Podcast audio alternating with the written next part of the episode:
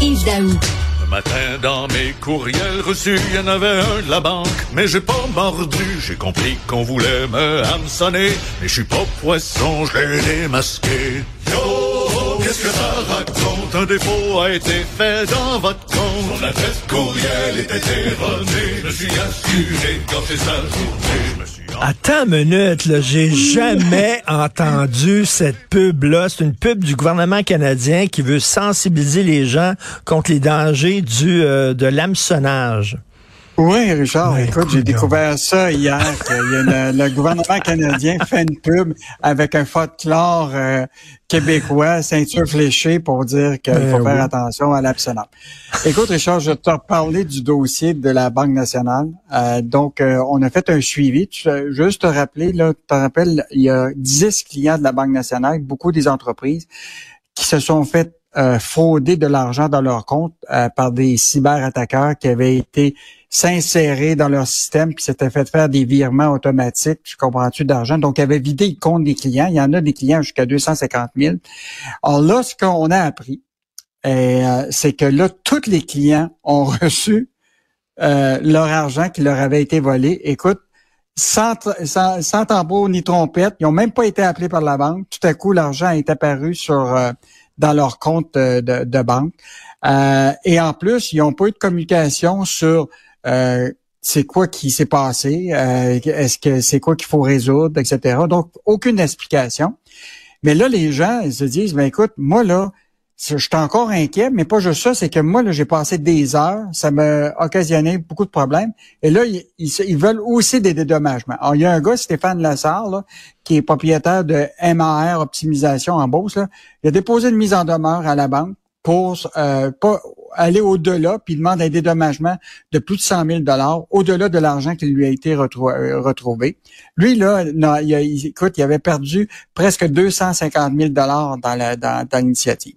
Donc, Ouais. tu vois très, très bien que dans l'ordre des choses, tu te rappelles, au 1er septembre, il y a 10 clients qui se font euh, arnaquer leur argent. Écoute, de la misère à, à contacter la banque. La banque ne répond rien. Et là, au mois d'octobre, au, moment où ce que les médias sortent, tout à coup, là, gestion de crise à la Banque nationale, ils sortent, ils s'excusent. Euh, ils disent qu'ils vont, euh, euh, dans le fond, remettre l'argent aux gens euh, au cours de la semaine, ce qui était ce qui était fait. Alors, mettons, c'est une, une bonne affaire. Mais les gens ont vécu des situations très difficiles puisque sais, ils ont passé des heures à essayer de régler les problèmes. Euh, il y a eu des cas où qu'ils n'ont pas été capables de payer des fournisseurs. Donc là, tu vois très bien qu'au-delà de retourner l'argent, ils veulent aider dommages. Mais écoute, euh, j'ai vu là la porte-parole, on l'a tous vu à la télévision, la porte-parole Oui. de la Banque nationale, mais pas, on est, euh, je m'excuse, mais effectivement, on a erré, on a commis une erreur, mais on va régler ça, puis tout ça, toujours pas réglé. Écoute, dans l'article de Julien McEvoy, ce qui me fascine, c'est qu'une des clientes qui a été fraudée, là, normalement, là, elle, elle était facturée pour euh, des virements. euh, elle avait, avait droit deux par mois. Elle n'était pas facturée. Mais là, c'est les, les fraudeurs, ils ont fraudé, ils ont fait plusieurs virements. Tu comprends-tu? Donc, euh, logiquement, dans son compte, elle avait plus de virements que prévu. Ben, imagine-toi, la banque lui a facturé pour trois mois de virements additionnels. Ben, voyons donc. Puis la banque ne l'a toujours pas remboursé pour ses frais euh, plus d'un mois après l'événement. Donc, euh, bon, je pense que la Banque nationale va faire tout en, en sa mesure pour éviter ça. Mais ce qui est fascinant, Richard, c'est que là, tu as des gens, avec ce cas-là, là, les gens peuvent finalement penser que si ils, ils, euh, ils se battent pour revoir leur argent dans le cas de la fraude, c'est possible. La preuve, Hmm. Ces gens-là ont été capables de le faire. Et donc, c'est un message, dans le fond, auprès des, des clients qui se font Hmm. frauder, qu'il est toujours possible de se faire rembourser. Mais de l'autre côté, au niveau des banques, je peux te dire que l'exemple de la Banque nationale va peut-être inquiéter d'autres banques. Parce que là, si tu es obligé de remettre l'argent dans les comptes des clients à partir d'une fraude, ben puis comme il y en a de plus en plus, ça risque de coûter cher aux banques. Mais en plus, il y a des gens qui vont demander des dédommagements. Donc euh, là, ça, va faire Ben oui. un, beau cas ça, pour, beau- pour goûter- beaucoup de banques là, qui doivent se dire, Eh mes amis, si la Banque nationale remet l'argent, dédommage aussi les gens, est-ce que ça va créer un espèce de, de cas qui va Hmm. servir pour toutes les autres banques? En tout cas, c'est une histoire encore à suivre là, Ben, au cours des, prochaines semaines. Euh, L'électricité, est-ce que l'électricité va coûter plus cher? Hey, Richard, ça, c'est vraiment une bonne histoire que effectivement que Radio Canada a sorti là. Euh, le PDG euh, d'Hydro-Québec, M. Sabia, tu sais qu'il est en poste depuis le 1er août.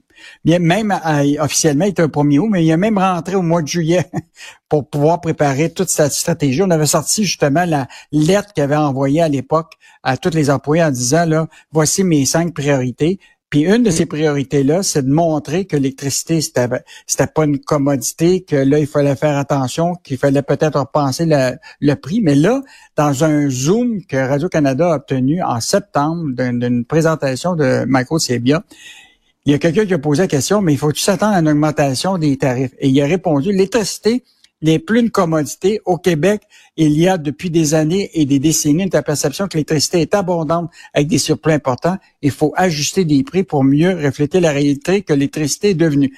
Et là, évidemment, ça a fait sursauter tout le monde au, ben Québec. Et là, le, d'abord, le ministre euh, Fitzgibbon a dit, ben là, écoute, il y a la loi actuellement qui fait en sorte que l'électricité va augmenter seulement de 3 jusqu'au 31 mars 2025. Après ça, ça va être la régie de l'énergie qui va fixer le, prix. Sauf que là, ce qui est intéressant, c'est Fitzgibbon a comme dit, ben, ben après ça, là, on verra s'il faut l'augmenter plus que, que 3 Mais là, François Legault, qui a été euh, interpellé par ça, et il dit qu'il a rencontré lundi euh, Michael Sebia, et il dit, j'ai mis les cartes sur table, il n'est pas question qu'on augmente plus que 3% Tu comprends-tu l'électricité? Donc, euh, tu vois, il y a une mm, espèce mm. dans le trio, là, il y a comme un. As Michael Sebia qui fait le travail, puis lui, va, probablement, il va chercher à augmenter les revenus euh, de, de, de l'État, puis s'assurer aussi qu'on va avoir de l'électricité pour tous les projets. De l'autre côté, Pierre Fitzgibbon a l'air un peu d'accord avec Michael Sebia, puis M. Legault met le tampon là-dessus, puis il dit non, euh, il n'y en aura pas d'augmentation. Good cop, bad cop, comme on dit. Puis euh, Michel Gérard arrive avec de très mauvaises nouvelles aujourd'hui. Peut-être, peut-être qu'il va avoir encore une hausse du taux directeur. Ben, en fait, Richard, ce qui est fascinant avec euh, ce que Michel fait comme analyse, c'est bon, là, hier, le taux directeur, il n'y a pas eu d'augmentation. OK? Mais qu'est-ce qui se dessine derrière tout ça? Parce que tu sais, les économistes, depuis deux ans, là, ils sont tout mêlés. là, ils disent, écoute, l'inflation, là, c'est ça, il faut se battre contre ça. Depuis 2021, ils disent l'inflation, il faut ramener ça à 2% mais ils réussissent pas. 2021, il y avait de l'inflation. 2022, il y avait de l'inflation. Puis 2023, il y a encore de l'inflation. Fait que là, ils sont en train de jouer avec ça. Ça fait que toutes les prévisions des économistes se sont un peu trompées parce qu'ils pensaient qu'en augmentant les taux d'intérêt, ils baissaient l'inflation, mais ça arrive pas. Et donc, Michel, ce qui, ce qui le fascine là-dedans, il dit, Hey, regardez bien ce qui se passe actuellement. Il dit les banques actuellement là, sont en train d'offrir tu sais, des, ce qu'on appelle des certificats euh, de des CPG, là, des certificats de, de, dépôt garantis là, à 5,50% euh, écoute, des obligations très élevées sur 3-5 ans. Ce que ça veut dire, là, c'est que les banques anticipent déjà une hausse des taux d'intérêt parce que ce qu'ils font, c'est qu'ils vont chercher ces dépôts-là des gens qui veulent avoir un bon rendement. Tu sais, toi, là, tu regardes ton, ton, ton, portefeuille boursier, tu dis, écoute, je peux avoir garanti 6% je vais mettre mon argent là. Alors, la banque reçoit tous ces dépôts-là, et là, il utilise cet argent-là pour le prêter, tu comprends-tu, pour les prêts hypothécaires, pour toutes sortes de prêts auto, etc. Mais ils le font à des taux d'intérêt plus élevés.